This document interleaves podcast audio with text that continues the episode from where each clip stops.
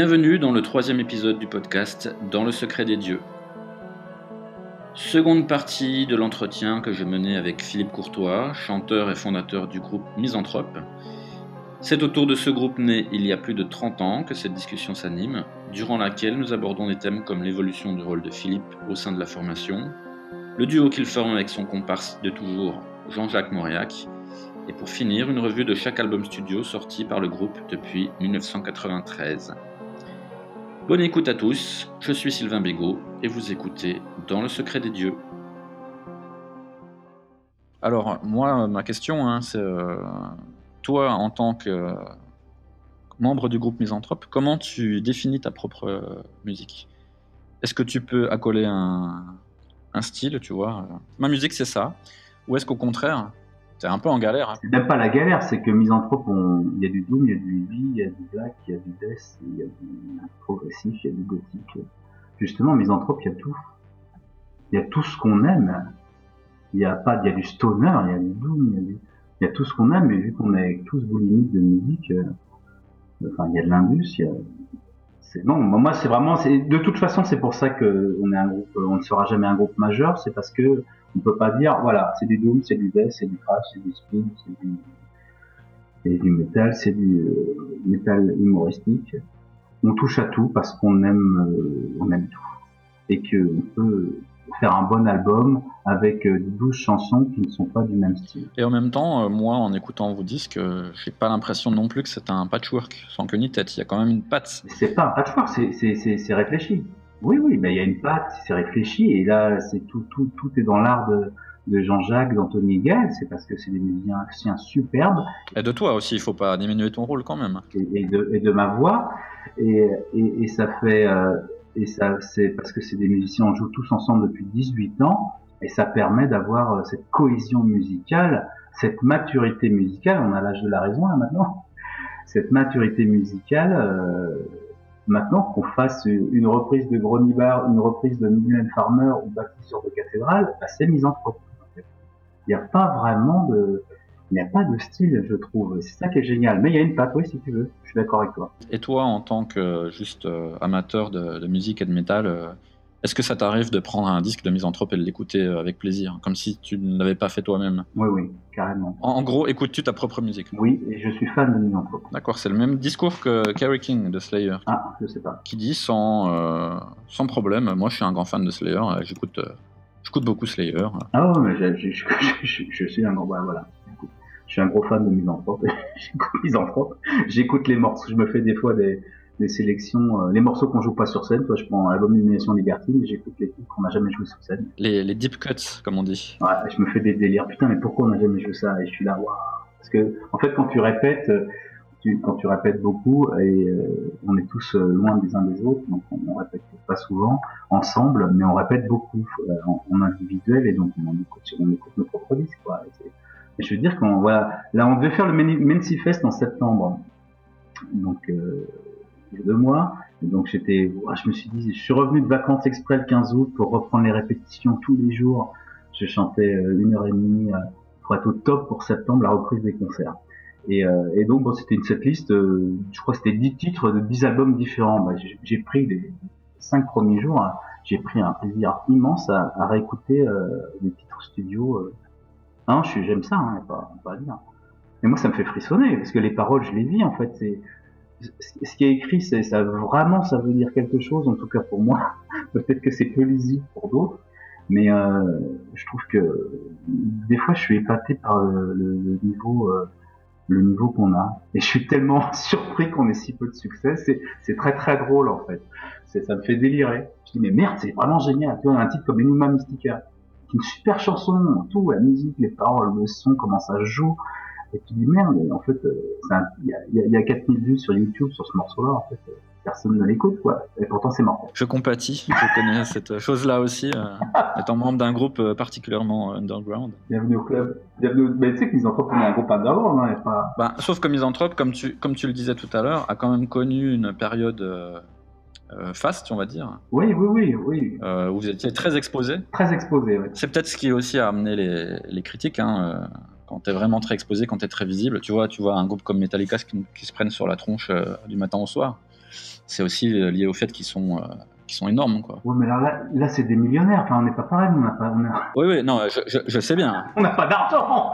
C'est ça que je comprends pas. En fait, tu tapes pas sur un mec qui a pas de thune, quoi. Enfin, qui vit pas de sa zik. Moi, je, enfin, c'est, on investit, enfin, on investit. C'est nous qui payons le studio pour que les gens écoutent notre musique. Alors, venez pas nous chier dessus. Bah, tu vas écouter autre chose. Ouais. Mais sérieux, arrêtez. À un moment donné, euh, faut arrêter. Faut, je suis pas un millionnaire. mais C'est, c'est pas comparable, Metallica et Misanthrope. Et ils s'en prennent plein la gueule, bah, c'est comme ça. Mais euh, nous, on fait de la musique underground. Faut, faut recadrer.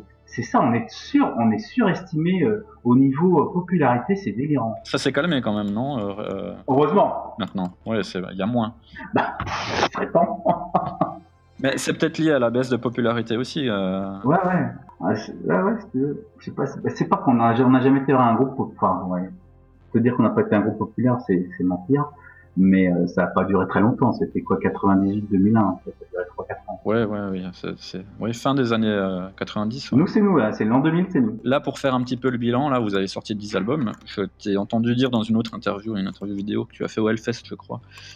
Euh, tu disais que tu avais atteint un but personnel en sortant 10 albums. Euh, bon, et en fait, moi, quand je regarde la discographie de Mésanthrope, il y a plus que ça. Il y a, il y a des compiles, il y a des coffrets. Vous avez quand même une discographie assez énorme. Vous êtes un peu des, des patrons, des tauliers, en fait, dans la scène française. Ah, c'est Lou Blast, le patron, là. Je suis à la vie. Lou Blast prépare leur nouvel album. Partout, c'est marqué. C'est les patrons, c'est Lou Blast. Donc, euh, c'est pas nous. Moi, moi, en fait, je pense que Misanthrope fait complètement partie des, des groupes cultes de la scène française. Et, et tu vois, euh, vous méritez un respect, euh, même pour quelqu'un qui ne serait pas forcément euh, fan de votre musique. Il y a au moins un respect à donner là-dessus. C'est pour ça que je suis entièrement d'accord en disant que les critiques, tout ça, c'était vraiment quelque chose qui n'était pas nécessaire du tout.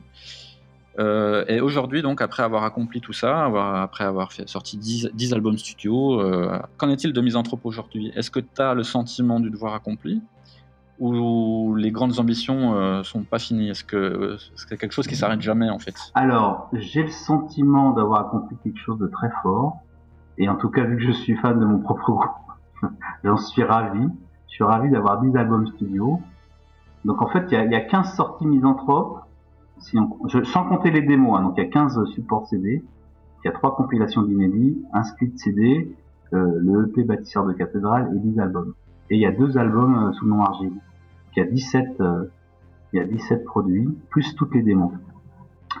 Donc euh, oui, c'est quelque chose. Ce qui est aussi étonnant et que j'aime bien le souligner, c'est que ça fait 32 ans que tous les jours je fais misanthrope. Tous les jours. Où j'écris une parole, où je fais un riff de musique, où j'écoute un titre qui m'inspire quelque chose pour misanthrope. Et on partage ça. euh, par contre, grâce à la technologie, on peut se parler tous les quatre, euh, tous les jours. Donc c'est formidable. Donc 32 ans, tous les jours, le même groupe de métal extrême. C'est quand même, euh, c'est quand même quelque chose. C'est quand même une grande passion qui s'amenuise par au fil du temps. Ouais, mais c'est même plus de la passion, là, c'est de la survie, je pense, intellectuelle, hein. surtout à la période actuelle euh, du reconfinement. Euh, être créatif en 2020, c'est hyper important. C'est, c'est- je, je survis grâce à, à mes futures créations euh, et à mes, à mes futurs écrits, et ce que je suis en train de préparer, absolument. C'est vraiment, euh, j'ai que ça dans la vie, quoi.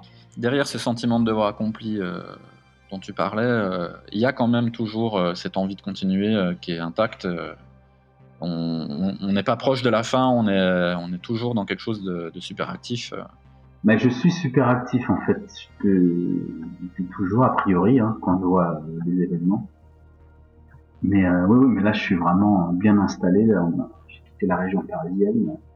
J'ai mon propre euh, bureau studio où je peux faire des pré-productions. Donc, euh, je fais euh, du misanthrope tous les jours, hein, absolument, absolument. C'est, c'est, en ce moment, c'est ma survie. C'est ce qui me donne le goût de me lever le matin. Absolument. D'accord. mais donc, mais par contre, je n'ai pas de réponse. Alors, le terme passion, je pense qu'on est au-delà de la passion. Hein, c'est c'est galvaudé parce que je suis pas passionné vu que j'en ai besoin. Donc, euh, c'est plutôt euh, frénétique. Et euh, le devoir accompli, après, voilà, c'est très très bien d'avoir fait 10 albums, euh, 10 vrais albums, de s'être jamais arrêté. Je, je suis très content. Oui, ça pourrait s'arrêter là, ça serait magnifique, absolument. Et je le dis souvent, je ne veux pas faire l'album de trop. Est-ce que tu penses que le jour où vous serez sur le point de sortir l'album de trop, tu seras capable de t'en rendre compte Ah bon, on le saura. Ah oui, oui, absolument, absolument. Si c'est pas mortel, je fais plus. Hein. Je, fais, plus. J'ai la chance. Avant, on était poussé en fait, vu qu'il n'y avait pas de technique. Euh, J'étais poussé à, aller rentrer en studio euh, pour justement écouter mes, nos nouvelles compositions, ce que sera, ce que sera nos œuvres. Maintenant, on a le studio, en tout cas en qualité euh, de démo, en qualité non professionnelle, on a le, le studio à disposition, que home studio. Donc en fait, on peut travailler, on peut travailler euh, à la maison tous les jours ces chansons. Donc on sait si c'est bien ou pas. On sait si c'est bien ou pas. On sait ce qu'on travaille. On a encore conscience de ça. Et avec l'âge, moi, je suis assez content parce que je, je comprends beaucoup mieux le placement rythmique. euh, je comprends beaucoup mieux euh, la mélodie, euh, les structures. j'entends, j'entends les faussetés. je suis un petit peu plus. puis on a des outils aussi pour nous aider. Donc je suis, je, je travaille mieux. C'est plus simple, c'est plus simple aujourd'hui avec l'expérience, euh, l'évolution de la technologie. euh. Bah, entre, un, entre un magnéto-cassette 4 pistes et puis euh, avec un Neumann branché en permanence et euh, un Channel One SPL, euh, j'ai juste à cliquer et ça s'allume. On est, on est, c'est pas la même chose. Hein. avec avec un bon son. Ouais, avec un bon son et puis des enceintes euh, à Resolve Samsung. C'est sûr que c'est nettement plus facile d'enregistrer un disque aujourd'hui. Et, et pour le- une fraction du prix de, de l'époque aussi. Voilà, et donc tout ça pour te dire que tout à l'heure que avant j'étais passionné parce que je voulais rentrer en studio pour écouter nos nouvelles chansons. Maintenant, il n'y a plus besoin de ça. Et donc voilà, vu que ça coûtait de l'argent, fallait les sortir. Donc on sortait nos disques et nos œuvres en l'état. Il y a deux trois trucs maintenant quand je réécoute, euh, je, ne sortirais pas ça comme ça. Euh, maintenant, c'est voilà, on peut faire des versions démo euh, de bonne qualité à la maison. Donc, si on sort un disque, un produit fini, ça sera, ça sera vraiment mortel. Il faut dire que Bâtisseur cathédrale les fissures de l'édifice, là, le dernier cycle qu'on a fait, euh, il y a sept versions de mastering différentes. Tu peux aller à l'infini, en fait. Alors, le piège, c'est que tu t'arrêtes pas et ça te coûte encore plus cher qu'avant. ça oui. Mais, mais, mais d'un autre côté, euh, bah, c'est, c'est, c'est comme ça, quoi. Tu laisses pas passer. euh, Jusqu'à la syllabe près, tu laisses plus rien passer. Tu ne vas pas. Moi, mon expérience, c'est qu'après coup, on a toujours des petits trucs en se disant euh, Oh, ça, si j'avais fait différemment, ça serait peut-être un peu mieux. euh. Et c'est en laissant le temps passer, quelques années, qu'on peut réécouter avec plaisir. Je sais pas si, ça fonctionne comme ça pour toi aussi. hein.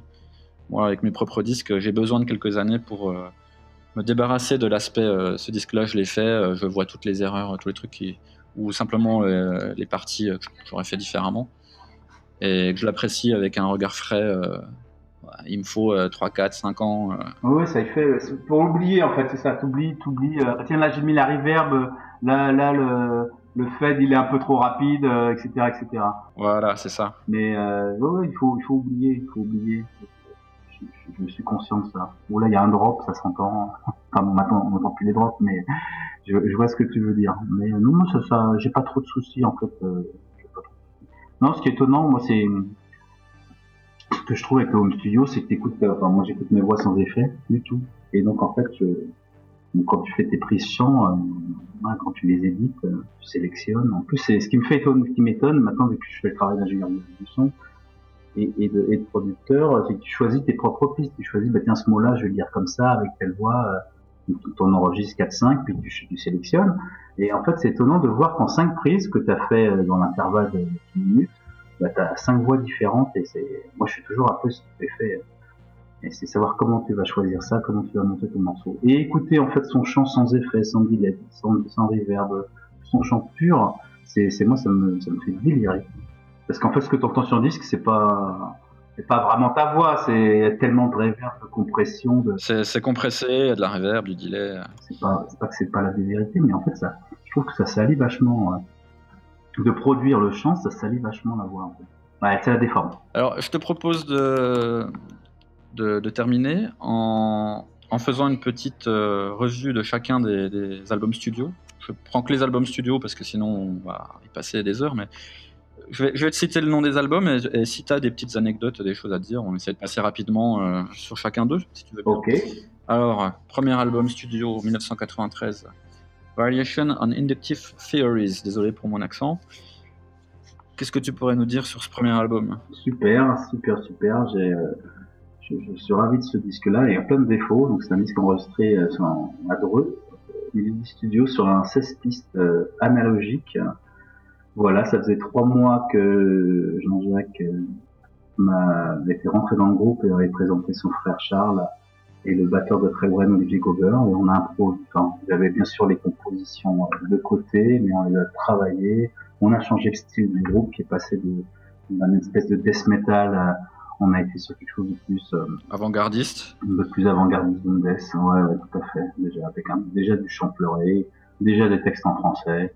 Euh, vous, vous jouez plus rien de cet album en live? Ah si si si, ben là sur la tournée des 30 ans, on a oui, on a fait une tournée des 30 ans juste avant le Covid numéro 1. Donc on faisait on faisait l'intégralité du split CD jusqu'à nos jours, on faisait un titre de chaque. Ah d'accord. Voilà, donc on a joué Maudit soit du soleil, Aquarium. On en faisait deux, le premier et le dernier. Un sauce de Lotus, D'accord. qui est sur Bâtisseur de cathédrale et fissures de l'édifice, qui est réenregistré, et le premier titre, euh, Aquarium. Qu'on connaît aussi sous le nom de Maudit soit du soleil sur Totem Tablet. Moi j'aime beaucoup euh, Childhood euh, Memories. Super chanson, un petit peu, une musique était un petit peu indus, et paroles un peu, on pourrait plus faire ça maintenant. non, c'est clair. Ensuite, on arrive en 95. Euh, 1666 Theater Bizarre. Voilà, gros gros album. Gros album pour Misanthrope. Ça, c'est pareil que c'est un super album. Je, je confirme, j'a- j'adore cet album. Voilà. Alors, il y a encore plus de défauts que sur le premier, mais par contre, c'est un album beaucoup plus ambitieux. Euh, c'est un album orchestral. Il y a Alexandre Delaine qui est venu euh, nous aider sur les synthés. Donc là, le groupe s'est disloqué du premier album. Il n'y a plus que Jean-Jacques et moi.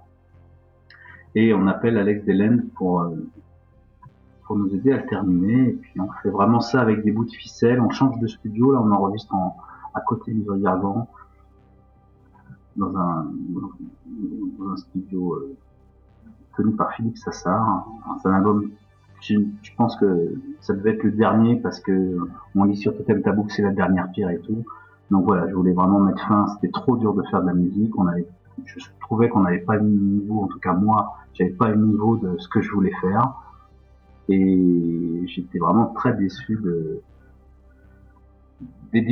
très déçu de mon niveau par rapport à la musique que je voulais créer et des difficultés que ça entraînait euh, en studio. Vous avez pris des risques avec cet album quand même. Bah oui, oui, bah, de toute façon, c'est chanté. euh, Il y a un titre qui s'appelle Aphrodite Marine, sur laquelle tu chantes en clair. Et, et ça, ça- ça fait bizarre quand même la première fois qu'on l'entend. Tu vois, c'est le chant n'est pas maîtrisé en fait. Bah non, non, mais pas du tout. Mais enfin, c'était pas répété. Encore une fois, je rentrais en studio pour écouter mes compositions. À l'époque, on n'avait pas de magnéto-cassette. On, on ne pré- on faisait pas de pré-prod. C'est-à-dire que ce n'est, j'ai découvert la ligne de chant euh, improvisée au studio. Enfin, faut, c'est, je sais pas comment l'expliquer. Je jouais de la guitare dans ma chambre, ok, et euh, j'enregistrais avec un clic, et après on mettait la basse, puis après euh, le batteur venait et on mettait les synthés, et puis je chantais à la fin ça n'a jamais été répété. C'est plus que bizarre, oui, c'est un miracle.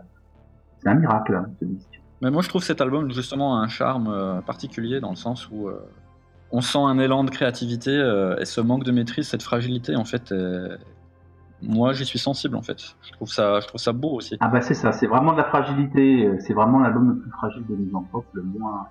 On a été jusqu'au bout du truc. À un moment donné, avec Jean-Jacques, on était tellement désespérés, on s'est allongé, euh, le studio n'était pas ouvert, on s'est allongé sur, le, parking.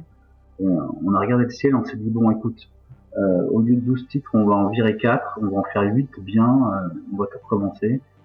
Et on sortira 8 titres. Et, et il m'a dit, ok, on fait ça comme ça. Et on balance 4 titres à parce qu'on n'y arrivait pas, on n'y arrivait pas. Euh, Le batteur et donc Charles et le- Charles, et son frère et le batteur euh, nous ont quittés quoi trois mois avant l'enregistrement.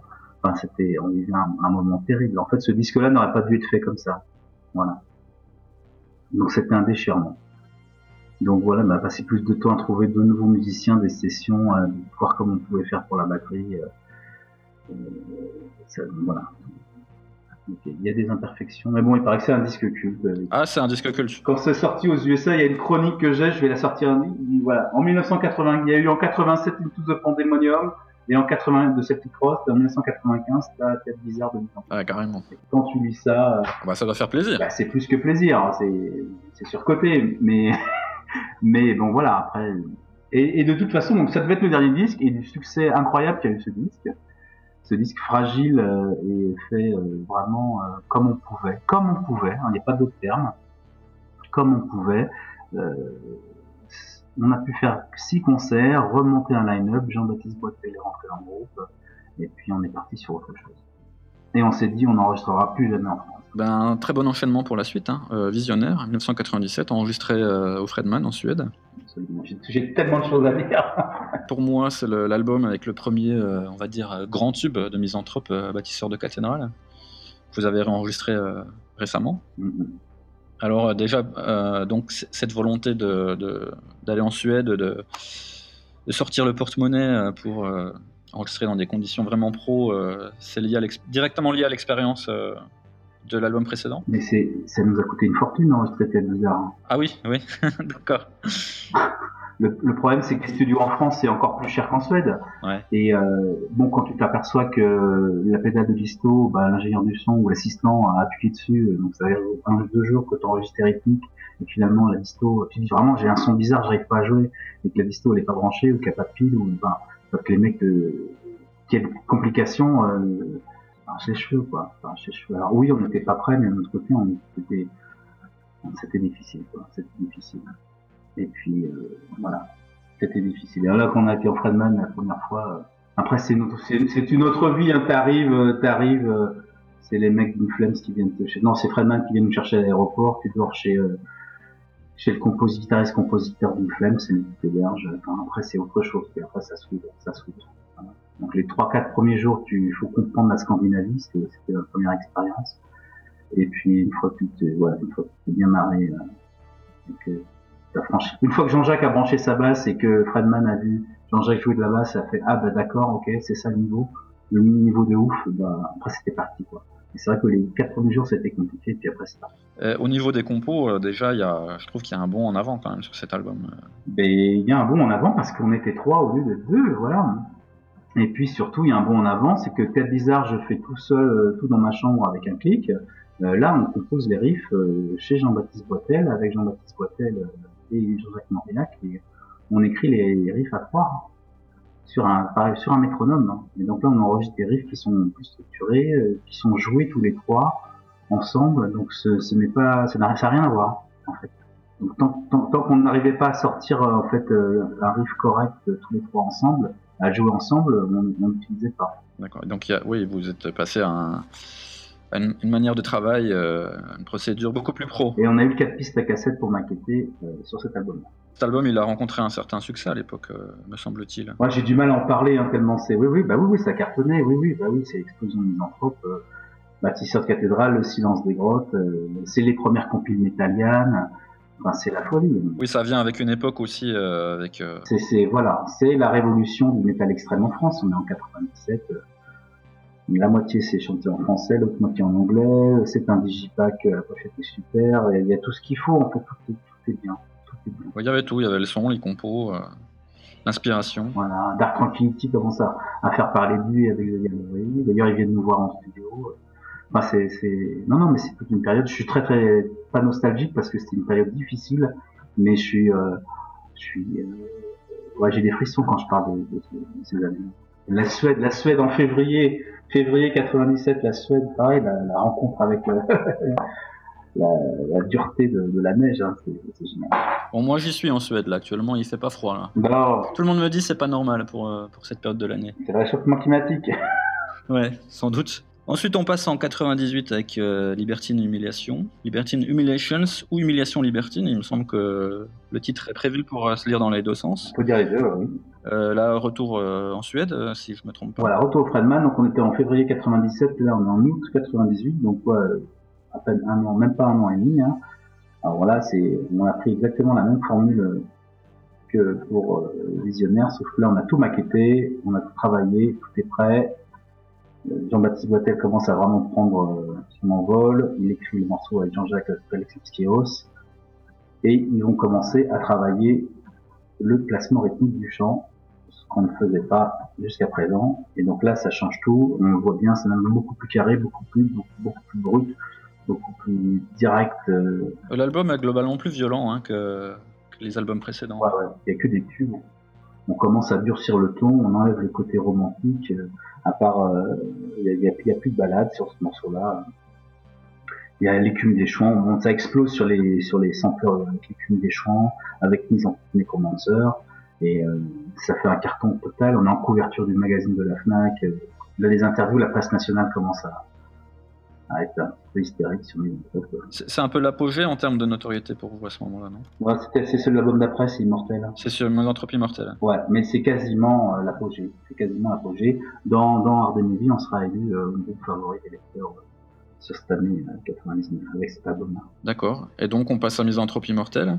Année Misanthropie Mortelle, euh, avril, avril 2000. Voilà, je suis arrivé le jour de mes 30 ans euh, au Fredman Studio avec une bouteille de Ricard achetée free. bah là on a un nouveau guitariste, donc là je suis... je ne suis que chanteur, on a un nouveau guitariste, Xavier Baucher, un petit virtuose. Et là, euh, on travaille beaucoup l'orchestration. Jean-Baptiste, pour moi, c'est le disque de Jean-Baptiste Boitel et, Jean-Jacques, qui ont vraiment fait des merveilles de, la composition. Euh, vous avez ébauché aussi et composera pas mal de titres. Donc là, je me détache quasiment euh, de l'écriture. Je dois participer à deux, trois chansons, comme les Lamentations du Diable. Euh, pareil, les empereurs, bah, je sais pas, il y a les empereurs du néant, les Lamentations du Diable, tranché 14, Passion millionnaire, Nuit androgyne, enfin c'est Don Massacre, c'est un petit peu... On est vraiment dans la machine à tubes. Hein. Ouais. Il n'y a que des tubes. C'est au moins la moitié. Super, on fait une tournée en tête d'affiche, on joue à l'idée de Montmartre en tête d'affiche. À cette époque-là, vous avez dû vous dire, euh, c'est bon, on va, on va percer pour de bon. Là. je pense, oui. Je pense. Mais le problème, c'est qu'il y avait des tensions internes au niveau du groupe, malheureusement et c'est un petit peu gâché le plaisir.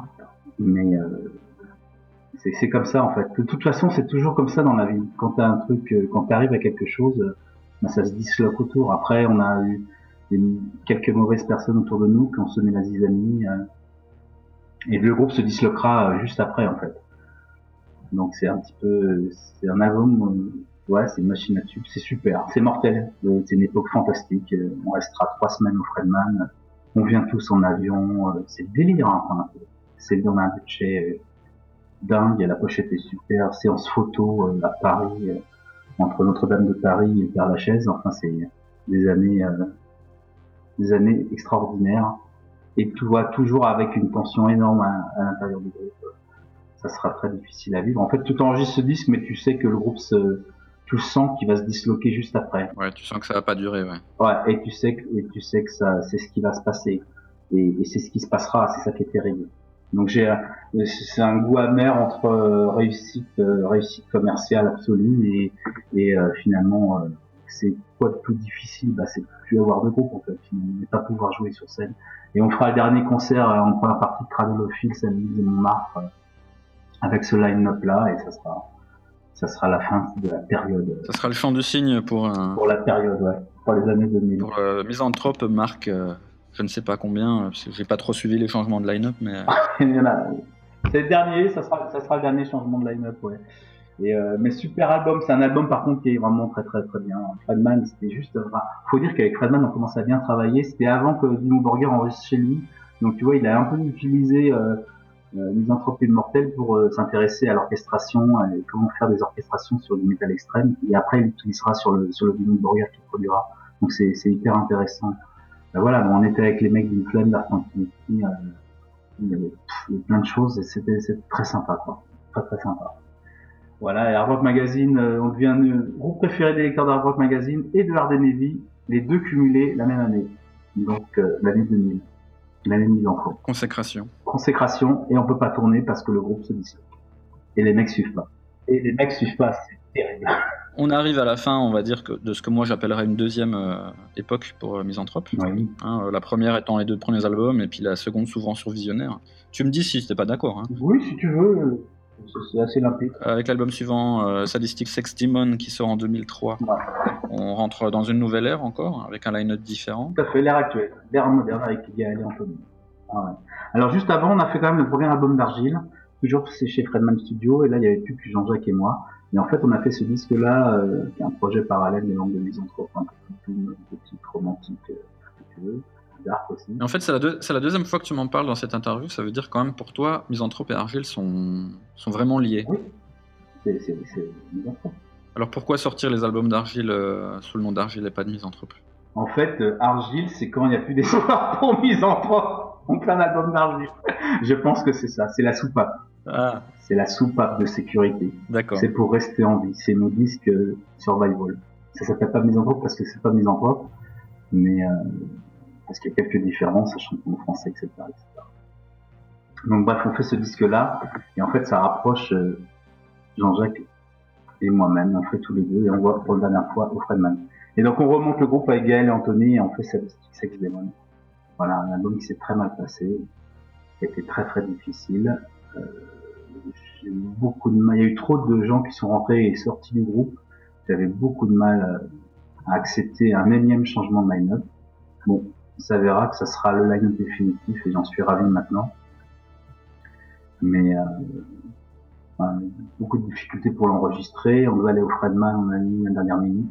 En fait, Jean-Baptiste Boitel nous dit annule le Fredman, euh, on sera pas prêt, il faut qu'on travaille autrement. Puis finalement, il quittera le groupe. Et euh, beaucoup de déconvenus. On a enregistré le disque euh, comme on pouvait. En- par contre, le disque est une réussite. Les textes sont terribles. Il y a beaucoup de, beaucoup de violence. Et on ira euh, travailler avec Ansi Kipo en Finlande pour le mixage avec- qui avait fait chez Synergie et de l'homme. Et le disque marchera bien. D'accord. Ensuite, euh, alors on arrive au disque euh, Métal Hurlant qui bouclait un peu la boucle pour toi vis-à-vis de tes influences et tout ça. C'est ce, dont on parlait en début d'interview. Mm, Super album, ouais. Là, voilà, un album que, que j'ai adoré enregistrer. On était tous sur la même longueur d'onde. Anthony commençait à vraiment euh, être un super guitariste-compositeur. Gaël, bah, Gaël a toujours été très très bon. J'adore ce disque, super album. Euh, Après, ça commence à être une période un peu différente pour Misanthrope. J'ai l'impression que c'est la traversée du désert depuis Sadistic Sex Demon, donc euh, on se fait plaisir. On fait un double disque, on est très très euh, plus de 80 minutes de musique, on est très inspiré. Pareil, c'est un disque survival, j'adore. Et là, on entre, on entre pleinement dans l'ère euh, d'Internet, du téléchargement, des MP3 et tout ça aussi. Ouais, voilà, voilà, voilà, voilà, voilà. Oui, voilà, c'est c'est la fin. Enfin, c'est vraiment des disques de. J'appelle ça des disques de transition, alors que c'est très très mature, quoi. Mais je sais que Metal ne restera pas euh, dans le top 3 des, des albums de, de Misanthrope, alors que c'est un des meilleurs, mais c'est comme ça. C'est comme ça. Mais il est entre immortel et, et, et irrémédiable et, euh, et donc il est mal placé. Alors, euh, 2008, Irrémédiable, concept euh, album sur, euh, sur Baudelaire. C'est ça, la vie et l'œuvre de Baudelaire dans le métal.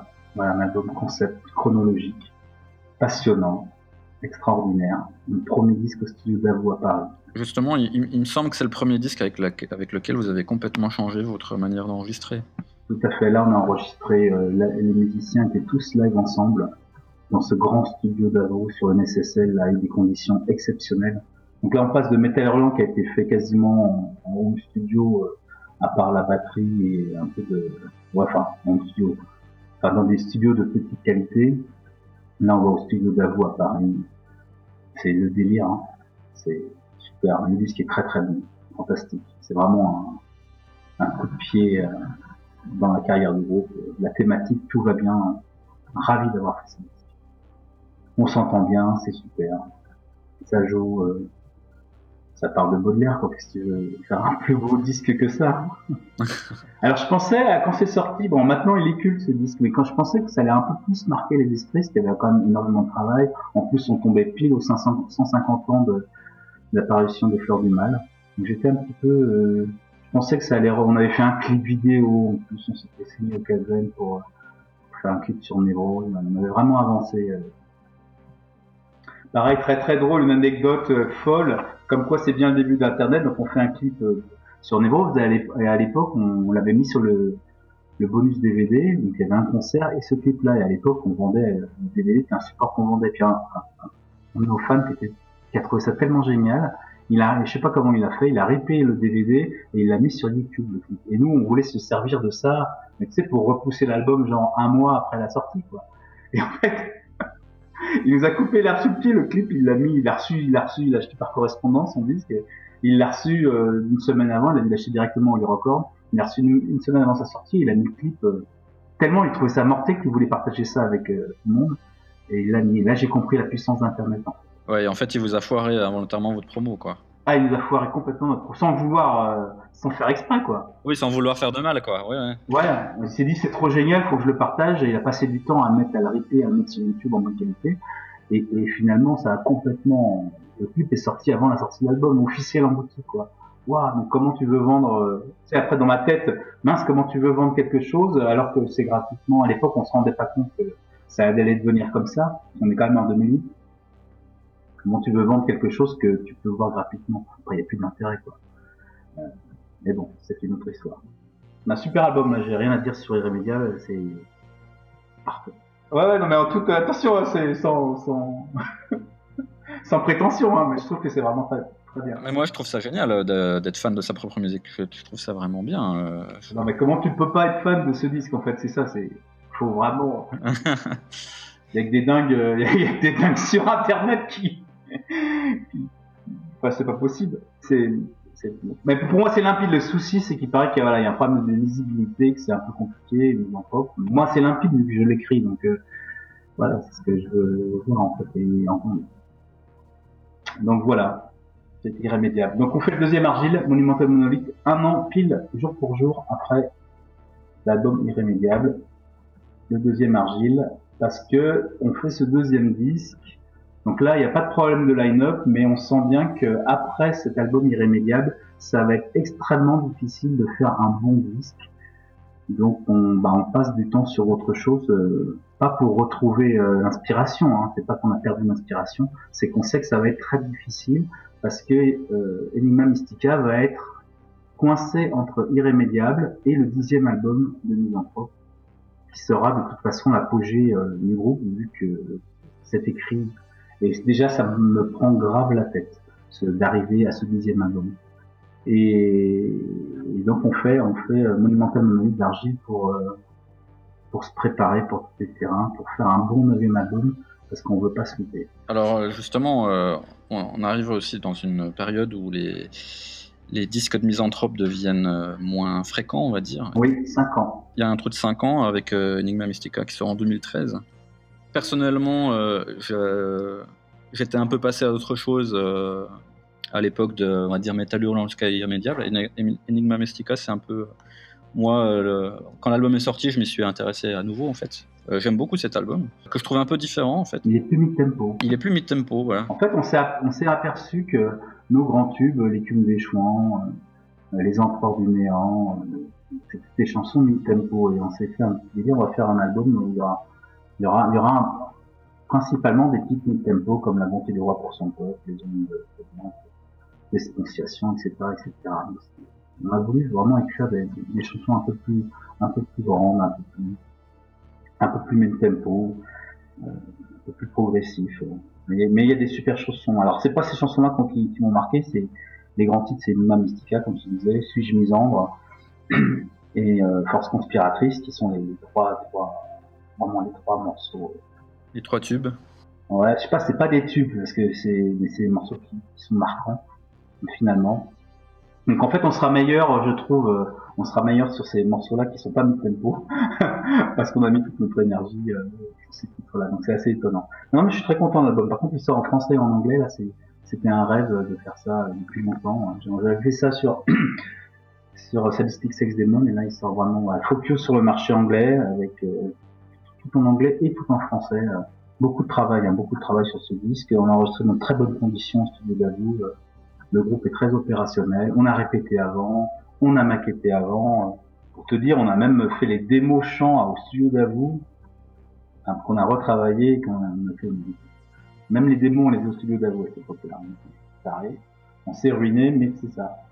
Quand c'est une question de survie, qui va jusqu'au bout du truc. Ah, il faut créer, il faut faire de la musique. Il faut faire de la musique, il faut faire de la musique parce que ça faisait déjà trop longtemps. euh, Je me souviendrai toujours, un, journaliste de Metallian m'a dit, mais, Philippe, tu te rends pas compte, ça fait 5 ans que vous n'avez pas fait de disque avec une enfant, mais tout le monde vous a oublié, on sait plus qui vous êtes. Quoi.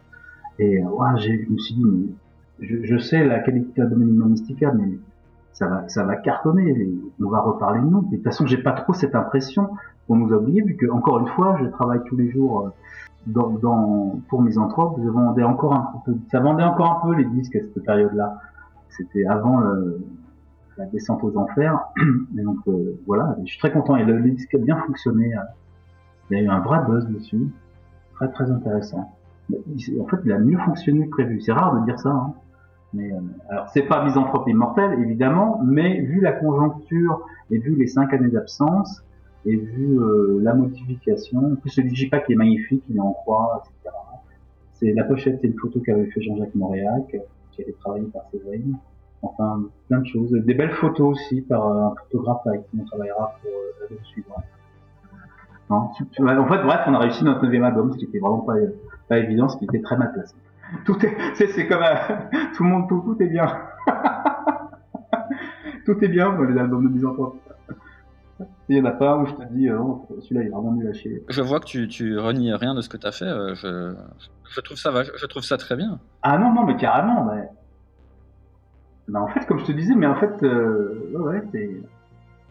Ah, à, part, à part quelques faussetés sur euh, Totem Tabou et, et, et Théâtre Bizarre, euh, le reste, c'était plutôt bien contrôlé, quoi, finalement. finalement. Donc je, je passe au dernier, au dernier album studio en date, hein, euh, qui date de 2017, donc a déjà 3 ans. Alpha, Alpha X Omega, le magistère de l'abnégation. Tout est dans le titre, là, le magistère de la négation. Là, ce disque-là, donc on, on rentre dans le survival pur et dur. Encore une fois, il y a, je crois, 4 ans euh, entre les deux disques. Il y a 4 ans, ouais. Mais là, c'est, ouais, un super disque. Je pense que c'est le meilleur disque de Misanthrope. Tu penses que c'est le meilleur disque de Misanthrope? Ah oui, ah oui, oui. oui. Oh, oh la main, oh la main, tout est bien. Le son est fou, la cohésion musicale est folle, textes, le placement rythmique, Il y, a, il y a une maturité, hein, on sent une expérience dans, ce, dans cet album. l'écriture, euh, le son, le travail du son. Là, là, c'est vraiment tout est naturel. Il n'y a même pas de réamping. Hein. C'est, waouh, c'est, il y, a- quasiment pas d'effet. Je, suis- je suis ravi, euh, je suis ravi de ce disque-là trois ans après. euh. Et quand les studios d'Avou ont été détruits, j'ai j'ai versé une grosse larme. Je me suis dit, en plus, jamais plus on aura accès à ce genre de production acoustique. On a travaillé sur l'acoustique. On a travaillé sur l'acoustique de la batterie, de la guitare, de la basse. On a fait le disque ensemble. En plus, on l'a fait d'une traite. C'est-à-dire qu'on l'a, pour une fois, on était d'accord, Jean-Jacques Mauriac et moi. Comment faire le disque? On était prêts, on avait maquetté, on avait répété, c'était écrit. Il n'y avait rien qui, il n'y avait rien qui pouvait euh, le rater. On l'a enregistré en 10 jours, 4 jours à Davos, guitare basse batterie. Après une journée pour les solos de guitare et on a enchaîné 5 jours de chant. Voilà. 10 jours, l'album était plié. Et euh, c'est super. Enfin, je veux dire que là, voilà. après, il y a le mix. Mais euh, c'est un mix qui a été, qui a été, on était prêts, on savait où on allait. Et euh, de son, il y a un très bon making-of qui a été réalisé par, par deux super euh, web journalistes. On voit bien. euh, Qu'on peut voir sur YouTube. on peut voir sur YouTube en trois parties, ouais, ouais. Et aussi dans le DVD. Et puis il y avait le concert du Hellfest euh, de, de la tournée juste avant. Et tous les clips, etc., etc. Puis notre passage télé. Enfin, c'était une période super aussi. Hein. On était, voilà, on, était, on avait fait l'énorme télé, euh, l'énorme télé avec Stéphane Duriez. On avait fait le Hellfest juste avant. On a fait des clips. Enfin, une, une très bonne période. Un disque extrêmement agréable à enregistrer. On était vraiment prêts. On est mature. Le groupe, ça fait 15 ans qu'on joue ensemble. Donc, il n'y a pas de, y a pas de problème.